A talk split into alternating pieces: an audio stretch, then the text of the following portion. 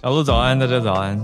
嗨，早安，大家早安，欢迎大家来到今天九月二十五号星期一的全球串联早安新闻。大家早。早，我们今天节目开始有一个新的挑战。嗯，我们给我们自己的挑战。嗯，呃，叫做五分钟聊社群。对，五分钟的时间呢，我们把社群上面的大的热议呀，或者是大家很有回响啊，嗯，我们觉得可以延伸的话题，拿来跟大家聊一聊。但是时间五分钟到，我们就收。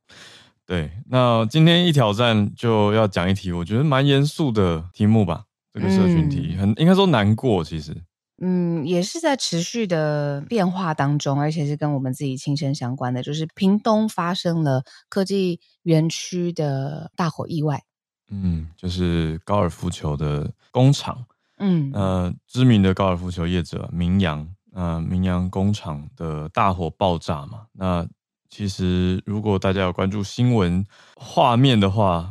嗯，我说实话是回避了蛮久的，因为大家有有一些同业，就新闻同业朋友在讲，就说啊，我报报的很难过啊，等等。那我后来还是去看了，因为觉得啊，这个是持续延烧，嗯，将近二十八小时的大火，嗯，对，那一直到很晚，后来才扑灭嘛。嗯嗯，那由于中间有比较长的时间，呃，有人失联，然后现场的火势也猛爆，所以有永消进去救援，然后要展开他的工作的时候，也不幸殉职了。对，所以最后是五四名消防员、五名员工，还有一具遗体还没有还没有确认身份，所以总共十人死亡。那另外还有超过一百人受伤，一百零九人经过统计以后受伤了。嗯，所以非常难过的一个消息。那当然，业界也在去探究说，为什么会有这样子的灾害？呃，消防安全就变成一个非常非常大的关注点。嗯，因为火烧当时啊，其实有非常多，包括了气爆啊、闪燃呐、啊，还有爆炸高的火警高温，说超过千度。那后来去探究原因，是因为呢，这个厂房里面其实有蛮多的塑胶，还有有机的溶剂、甲烷、油漆、过氧化物，还有呃很多的化学物质啦。那这样子整个复合性的又有火警，然后又有爆炸的时候，呃、嗯，真的超过千度是后来的热像仪。它显示的那相关的这个救援的呃时间啊，然后还有法令啊，现在也都在讨论。那等于也就是说，就是一次很很沉重也很遗憾的意外发生之后，然后又有这些啊、呃，你说后续应该要怎么样完善的，很激烈的在网络上面，大家都有自己的想法要抒发。对，昨天你们工作的时候是不是也有？一些现场临时的调整，嗯，就是因为因应这次的事情。昨天刚好进到总统府主持，那在前一天晚上有临时接到电话说，总统他到了屏东，不太确定昨天会不会出席。那在更晚的时间确定说，总统还是会回来总统府，然后呃工作照常，但是希望就是要有一个悼念的仪式。那首先进入总统府主持，压力非常大，因为非常非常多的外宾。昨天好多的泰文名字、印度名字，嗯、那个其实已经在心里造成不小的压力，因为这不是念错，嗯呃没事圆回来的问题。毕竟那是代表府方，然后有外交上面的礼仪。嗯、那我练习非常久之外呢，接到这个临时要带领悼念仪式，也一直在拿捏气氛，然后语调的表现，然后表情。呃，我必须说，小英总统他可以感觉得到，当他进到场内，他是想要一个庄重而且表达悼念的。嗯、那他毕竟身为国家的元首，在场内府方他也是最重要的主人，所以当他带领，因为我带着大家说哦，请大家起立，然后他带头第一个站起来默哀的时候，其实那个气氛是很庄重、很肃穆的。那当天府方所有的对外的，不论是任何的颁奖的活动或是接待的活动，任何也是符合这样子的原则。呃，这样的新闻一播出来之后呢，网络上面还是不太领情，就觉得一分钟之后呢，嗯、呃，认为说这个是呃亡羊补牢啦。那一分钟悼念，在我理解起来，这个是一个呃心意上。嗯，好的表达，嗯，然后也对你说殉职的永消，然后还有不幸的亡者、伤亡者的尊重。那的确之后是不是还有很多事情可以做得更好？当然也可以有，嗯、但是我自己就觉得这两件事情，嗯、一个是心意的问题嘛，一个是讨论怎么样力度啊、嗯、完善度做得更好，两件事情可以分开。是是是，好，我们作为今天五分钟聊社群的结尾，是我的消防朋友他的说法，我就当然不讲名字了，可是他就讲了一句话，我就听了，让大家可以去思考吧。他说希望不要再发生的就是今天公祭，明天忘记。他说，在消防界有在讲这样子的一句话，因为这也不是第一次了。那另外他在提的想法是说，消防界有些人在说，应该让消防员可以组成工会。可是这个又是另外一个题目，因为各方意见不同。就像有曾经有人提过说，为什么不让教师组工会？你说接近公务人员或者公职的角度是可以组工会的嘛？那不一定要组工会的话，谁来关注他们的权益呢？那这些都是后续大家继续关注的议题。好，这是我们今天的社群消息。那我们来整理国际新闻啦。我们今天看的四个题目盘点开始。今天第一题要跟大家讲的是，嗯，一个国际上面在看说到底多少人支持民主，结果支持民主的人数好像比大家想的比例是下降的，反而是全球有。将近百分之四十的青年说，我们可以支持强人统治，那这反而让很多的民主国家认为是一个警讯，认为是一个担忧的象征。嗯嗯，那第二题则是延续我们上个礼拜开题的时候提到的纳卡区，就在讲亚塞拜然的境内有一个主权争议的地方嘛。那纳卡区发生的争议，应该说冲突的后续有哪些的关注点？那我们也看一下纳卡区现在里面的十二万亚美尼亚人或亚美尼亚裔的人，他们应该要去哪里？那今天第三个题目是要阻止半导体企业在中国扩张。那美国发布了一个晶片补助的最终限制，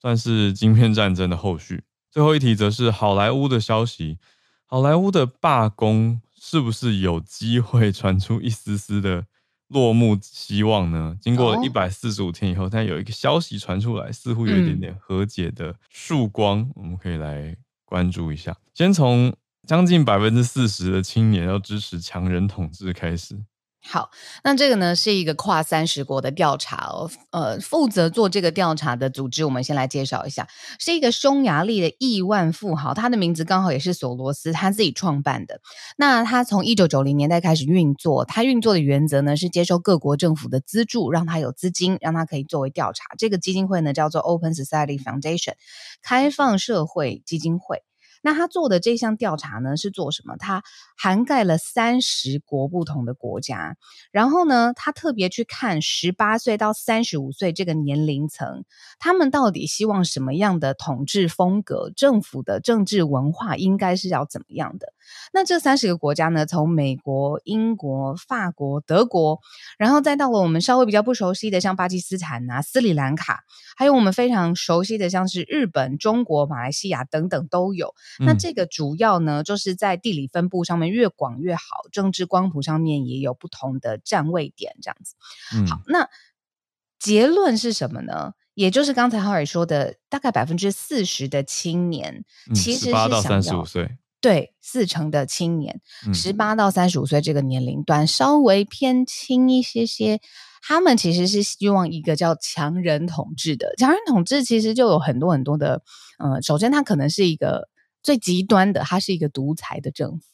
那独裁，但是呃，它有效率，或者是能够提升经济，这个是不是现在年轻人想要的呢？这是一个很好的问题。还有再来就是说，为什么十八岁到三十五岁在这三十国家里面哦，他们会想要一个呃非。我们想要的哦，最小的政府化，最小的政府干预，最大的自由经济，他们没有想要这个这种路线，他们反而想要一个强人介入，嗯、然后帮他们好像规规范好或者设定好一个国家的道路跟路线。为什么他们会有这种想要低度参与啊，或者是让别人给他们，或者是统治者给他们一个强而有力的领导方式？是不是他们对于现在他们自己国家的政治风格？很灰心，我觉得看不到未来，觉得痛苦指数很高，觉得没有希望，嗯、所以他们希望有一个变化，然后强人统治他们的答案。这题我觉得开题开得非常好，也理解到现在，你看三十个国家算是广泛的了。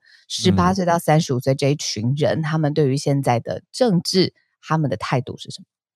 嗯，我觉得里面让我最特别惊讶的一个国家结果吧，就是说法国，它是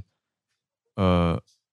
应该说它是少数，法国它是少数认为说这个，嗯，它、呃。法国是唯一一个同意强人统治是好选项的占比是高于不同意的，嗯的国家，嗯、这个蛮特别的。就是，哎、欸，你说应该让大家概念上觉得很民主的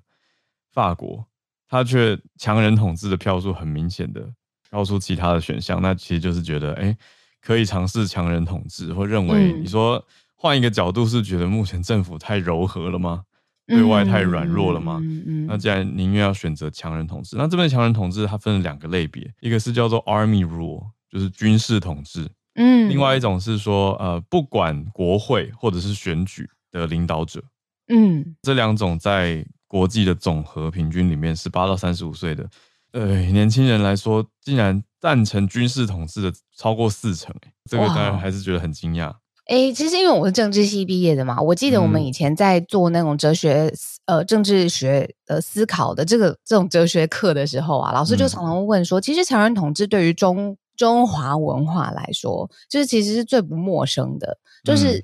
每一个朝代都有一个皇帝，皇帝然后由皇帝他们有圣旨嘛，然后他最高的权力的主导权，然后他就会做一个很极端的比较，你要一个非常贤明的皇帝，但他独裁。还是你要一个非常呃，也是民主哦，制度架构分立，然后互相抗衡，但是效率低落，真的很极端。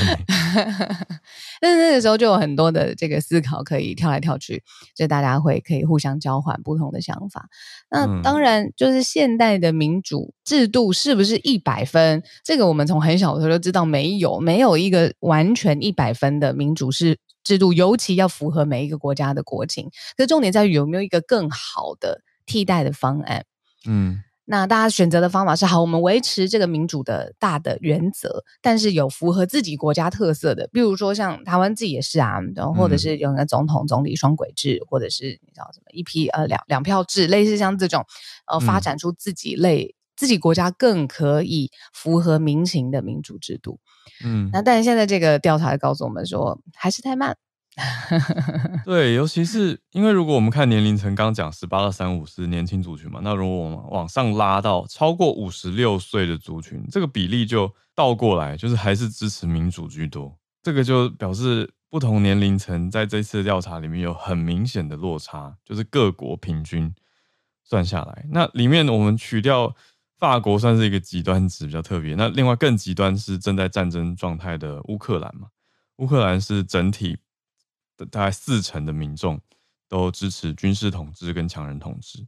可是你看到全球的如果年龄层拉高的族群，只有百分之二十的呃将近六十岁或者五十六岁以上的人人士，他们是支持军事的，那百分之二十六是支持不管国会或者不管选举的。所以相比之下，反而是年纪越成熟的族群越偏好民主。那我觉得反过来可以去思考的是，我会想到我们做的专题提过的一些认知作战啊，然后针对年轻族群的一些东西，嗯、是不是真的年轻族群对民主的信心被动摇了？我觉得也未尝不是一件好事情啊！你就思考说，不会有任何一个你说历久不衰，然后亘古。也适合人类的制度，那可以去思考的，就是说，那什么是更好的？好，强人统治有可能会是吗？哦、可以去，嗯，就是这种试验的成本可能有点太大了，你知道？你有一个什么政体宪政的动荡，不是说直接换或是改？对啊，可是可以出现大家的一些倾向，倾向，然后他搞不好也可以表表现在下一届的各个呃民主制度当中，你去反映民意的这个机会里头嘛。嗯，尤其我觉得现在你看，呃，历史文化，然后战争、经济、科技，所有的因素夹杂在一起，那个变化这么的剧烈，那政治制度有变化，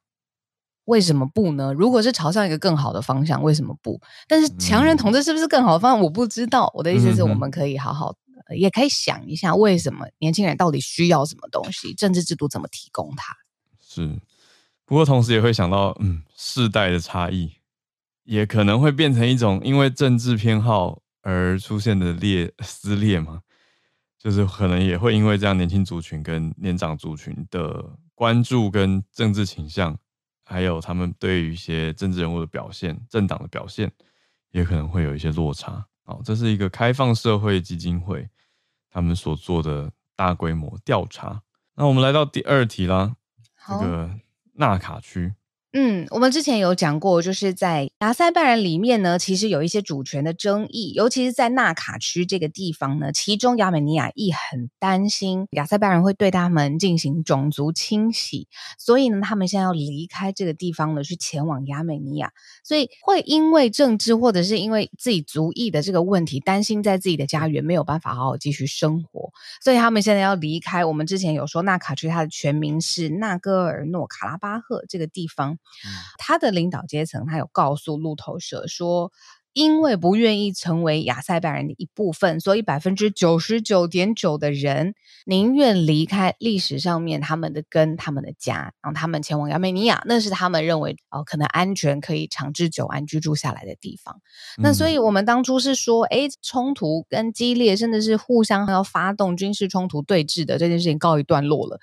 但现在显然，这个害怕跟恐惧没有因为军事的止歇而就停止下来。他们现在是要自己搬移、自己迁移，然后来换得一片可以好好生活的地方。那我们也来看一下，嗯，刚刚讲完的这些地方的人民他们的动向偏好嘛。那政府呢？嗯、政府最近有什么新动态？特别看到亚美尼亚的总理，他们总理叫做帕辛扬，他今天示意一个重大的改变，是说要改变过去比较偏重俄国的政策。他们现在提出来说，外交不要再偏俄国，而且应该要加入 ICC，就是国际刑事法院。意思就是说，因为国际刑事法院对于普丁已经提过逮捕令了嘛，所以亚美尼亚意思就是说要改变它的整体偏向啦。嗯，那甚至要加入国际刑事法院的行列，一起去对普丁提出逮捕令。那就是说，啊，这个是要保护亚美尼亚的安全跟亚美尼亚的国家利益。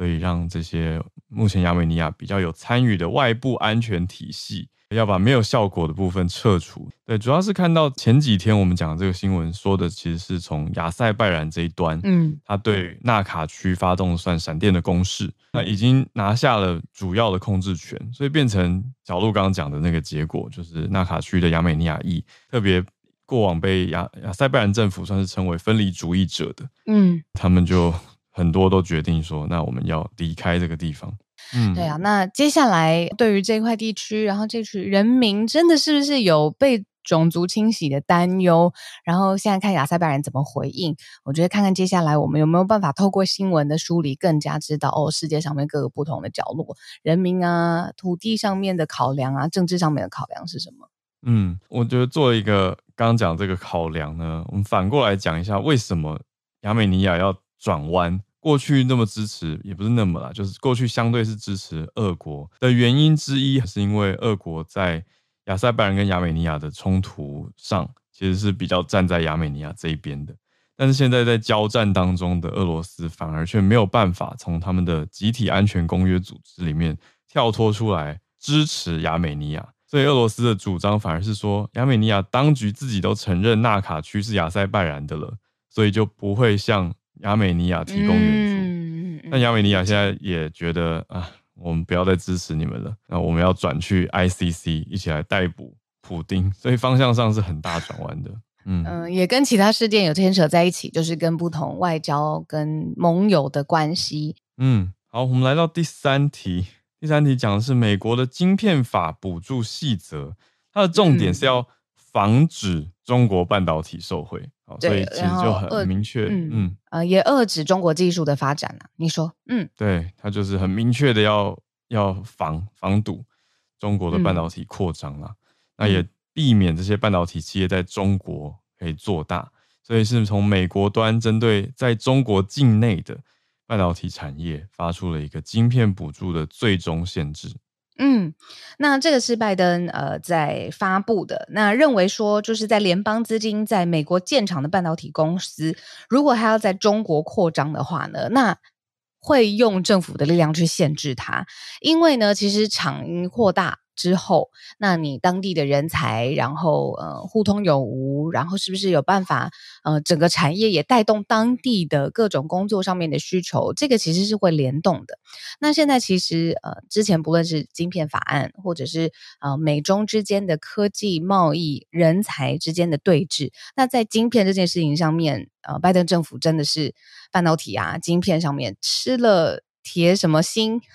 吃了秤砣铁了心。没错，吃了秤砣铁了心，就是不要让这个中国的技术，尤其是关键技术、高端的制成的技术，嗯、然后还有市场继续再扩张开来，未来成为呃美国无法呃不依赖或者不合作的伙伴。所以现在在这个法案上面有严格的限制，如果是美国的半导体公司要在中国扩张这样子的呃计划进程。会用政府的力量挡下来。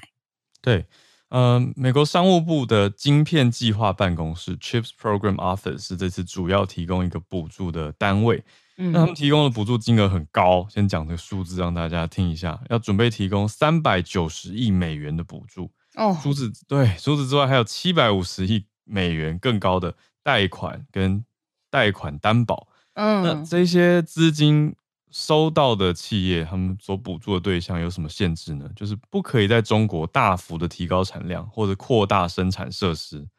所以你收到美国政府的钱以后，你就不能在中国拿去中国用。嗯，那那这个其实就对各家企业它的做法跟它的接下来管理布局会有很大的关系。那这些企业在先进晶片的产能方面，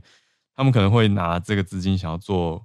扩充嘛。那也会有百分之五的限制，因为刚刚说不可以大幅提高量产，呃，产量跟产能，那他说有只能提高百分之五。那另外，如果二十八纳米或者是更成熟的制程是不可以超过百分之十，所以越先进的限制越多。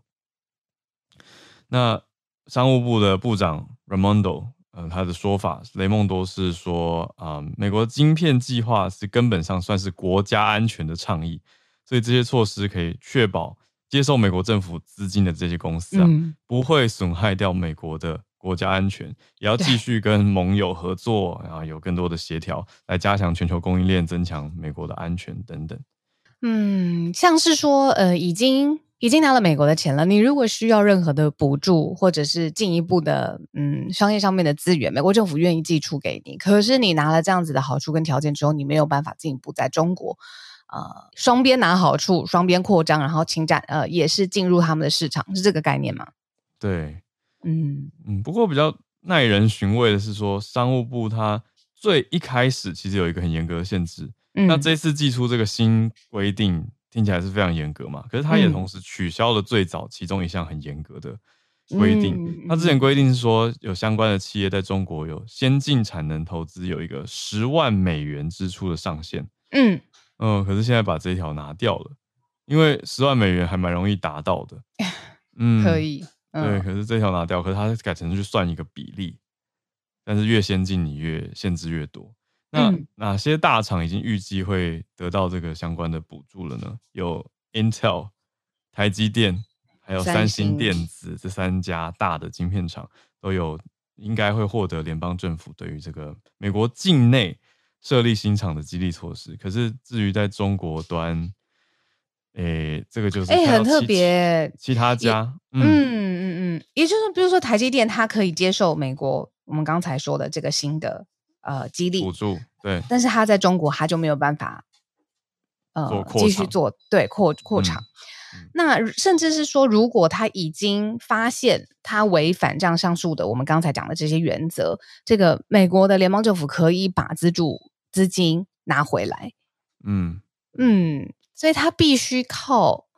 自己企业自己要押宝，哎，就是你要押 宝押边站，没错，对呀、啊，就是变成他强美国的角度，就是你就是来美国，你在中国你只能成长一点点，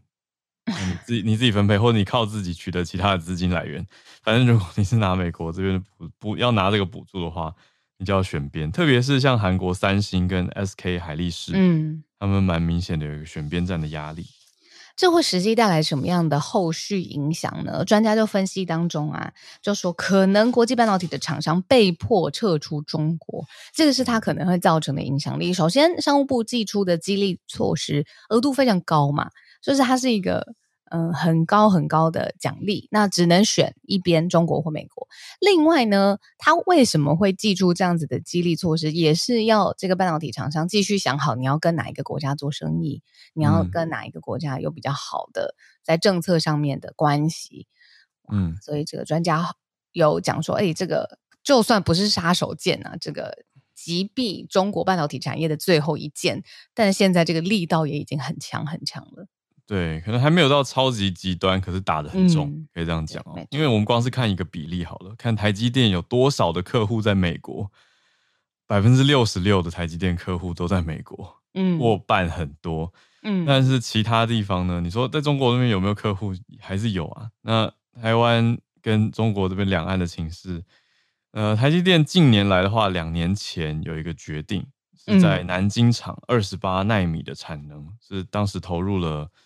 二十八点八七亿美元，换算成新台币大概是七百九十三亿元，嗯，这算是台积电近年在中国也是目前最近的最大一笔投资了。那接下来看来好像就很难在中国继续有这种大型的投资或扩厂，因为他要拿美国的支持。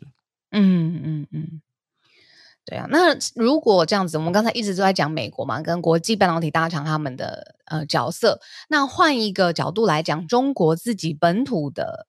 呃，晶片业发展跟晶片厂会怎么样呢？首先，他们自己本身有研发能力，也是有人才，也是有高端的呃技术。那中国最也擅长做的事情，跟美国其实也做的一样，就是他自己补贴会不会有进步？当然也是对美国自呃，sorry，中国自己的本土的半导体厂是有帮助的。那会不会停滞不前呢？嗯、专家分析也说，哎，不会这么。不乐观，就是在自己的人才培育、跟自己的厂的发展，以及中国政府对自己企业的补贴之下，中国的半导体产业还是会进步，不会像这样子一刀被毙命。嗯嗯，好，再继续看吧。这是重大半导体业的消息。最后一个是在好莱坞传出来的消息了，还没有底定，不过已经让看了很久、听了很久的大家，哎，似乎觉得终于有一点进展了吗？就是在罢工的，我们讲到演员工会跟编剧工会都在罢工嘛。嗯，那现在编剧方面的罢工似乎有一些些的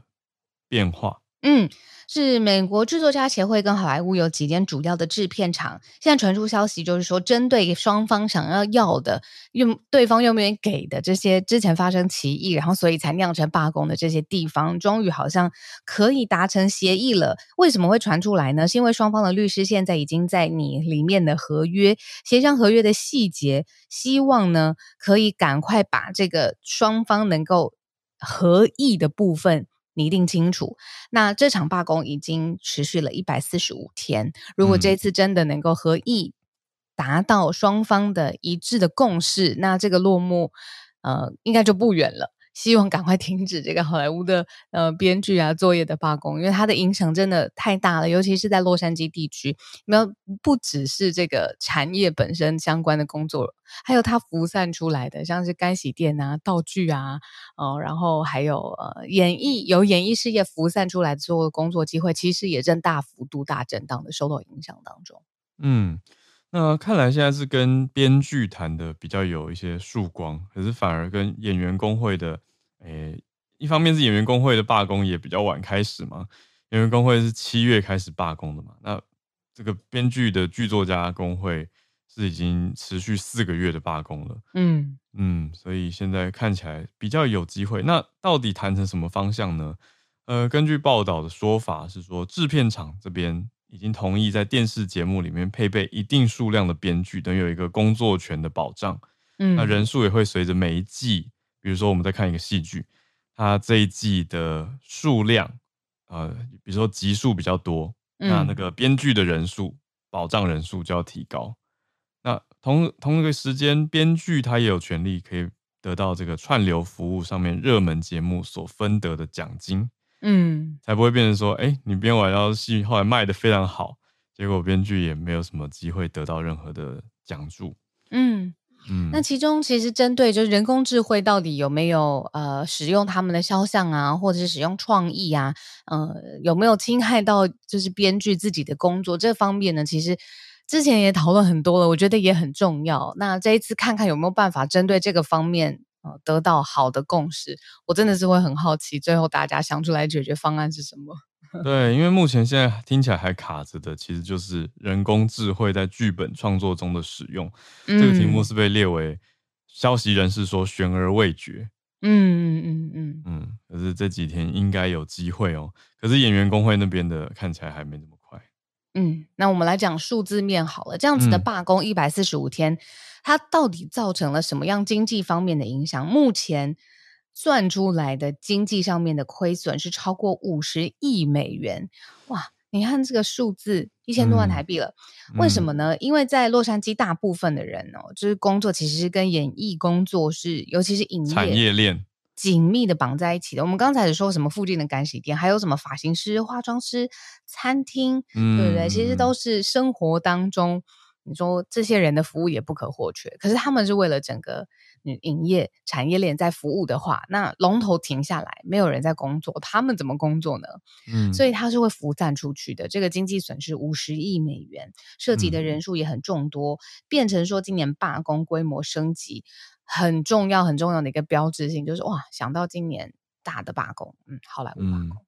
对，真的是也把美国今年度的罢工人数跟规模。通透过这场罢工全体升级了，然后时间也很长，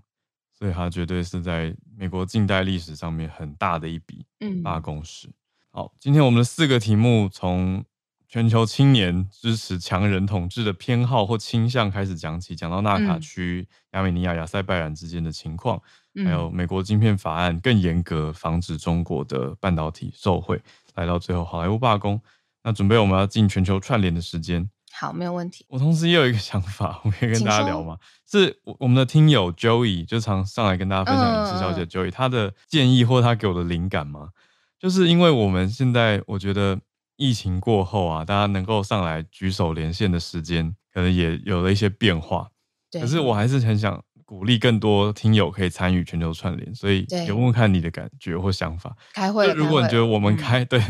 你觉得要不要开放听友？其实可以用录音的方式传到我们的全球串联早安新闻 Instagram 来做投稿。那我们就在我们在节目当中把它播出来，播出来，播完以后可以有一些补充跟回应。怎么用？不用在现场这种八点半到九点的这个时间，但是我们还是可以听到大家的串联，尤其是欧洲的听友啊。因为欧洲听友就说真的是熬夜 上来连线哦，那这边就可以可以讲了吗？我们我们有在筹备欧洲之夜，有对，这也是新的一个尝试，嗯嗯，也是要扩大听友可以上来好好聊的欧洲之夜，因为刚好也因为我明天就要出发到欧洲了，所以我们有在筹办这样子的串联的时间，让欧洲不同时区的听友可以上来。那细则我们再由制作人跟大家一起公告。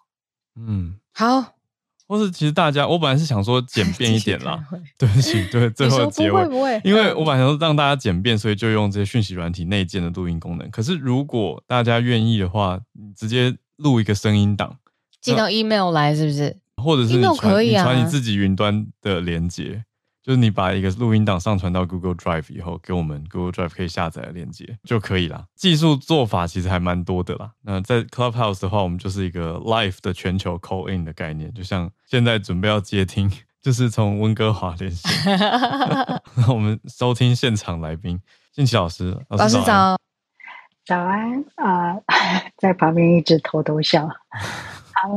我我可以讲一下刚才你们谈到的这个四成青年支支持强人统治。嗯，嗯，嗯呃，最近有一篇论文是啊、呃，哈佛 UBC，然后跟伦敦的经济学校呃所写出来的，就有关零和这个呃游戏或是思维，它叫做 Zero Sum Thinking。嗯，那他从这个角度来看，发现年轻人呃。比年纪大的人多有这种零和这样子的思维，嗯、那这样子的零和的思维可以会让更多的年轻人，嗯、呃，从他们的两万多个美国人的研究发现，其实是真的会比较接近，可以去解释你们刚才讲的这个青年支持强人统治。所以有兴趣的朋友可以去看一下。嗯、那我今天上来是呃慢新闻延续我上次来讲锡克教，还有印度跟加拿大之间的的事哦。嗯，那啊、呃、小土豆就是杜鲁多总理。他去参加 G G Twenty 的时候，在 BBC 的这个新闻里面就有原本有一张相片，可是我现在看不到了，所以我现在贴呃泽伦斯基跟杜鲁多的合照。嗯、那泽伦斯基在这这个周末有来到了渥太华，那渥太华的这个之行呢，让杜鲁多的非常孤单的一周，这个 BBC 新闻的。标题写得很有意思，他就说杜鲁多现在好像在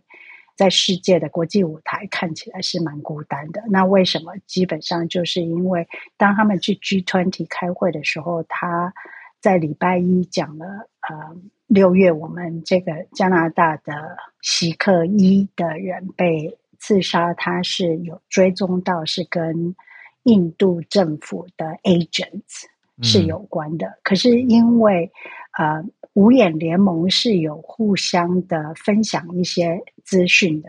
那可是在这个 G20 的会议里面，没有任何五眼联盟的朋友，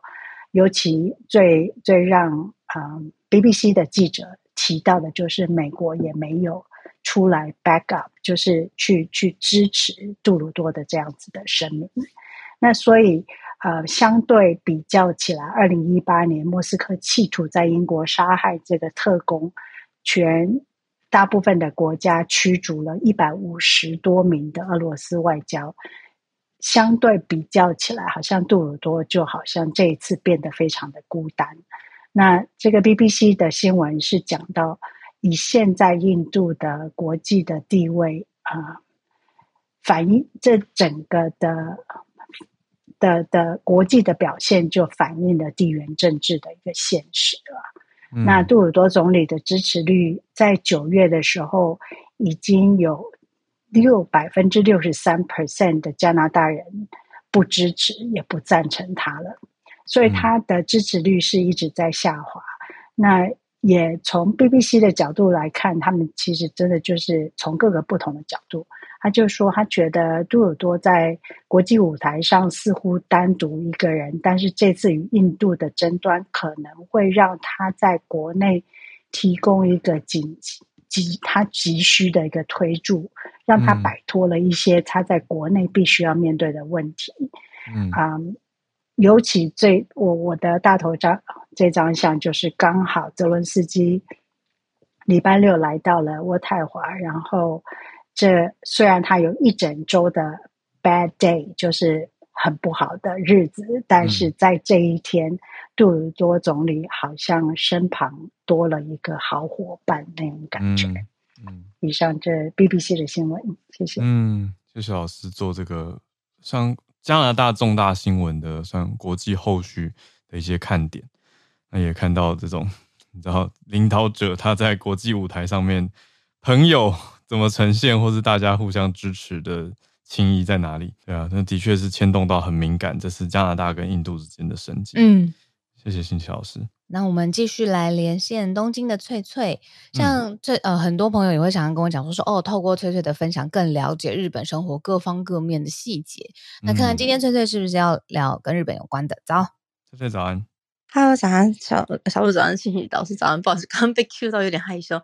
我是 说很害怕，我一直在讲日本，会不会让大家觉得太烦了？怎么都是日本，你知道吗？不过我听到小鹿这么说，我觉得有一点点的安心，这样子。好，那对我还是要讲日本，那其实也是一个我自己有一点在意的新闻。就是呢，日本有一个地方叫做宫岛，那宫岛有一个岩岛神社。我觉得听到这个名字，可能大家不知道，但是。我知道大家一定看过一个图，是在一片海上有一个很大的红色的鸟居，那个呢、嗯、就是宫岛神社，呃，岩岛神社。然后他们的位置是在宫岛这样子。得、嗯、先跟大家讲，其实蛮多人都会去那个地方，怎么？因为它真的是很漂亮，所以很多人不管是日本人也好，那外国人也好，也会去那边嘛。嗯、但是呢。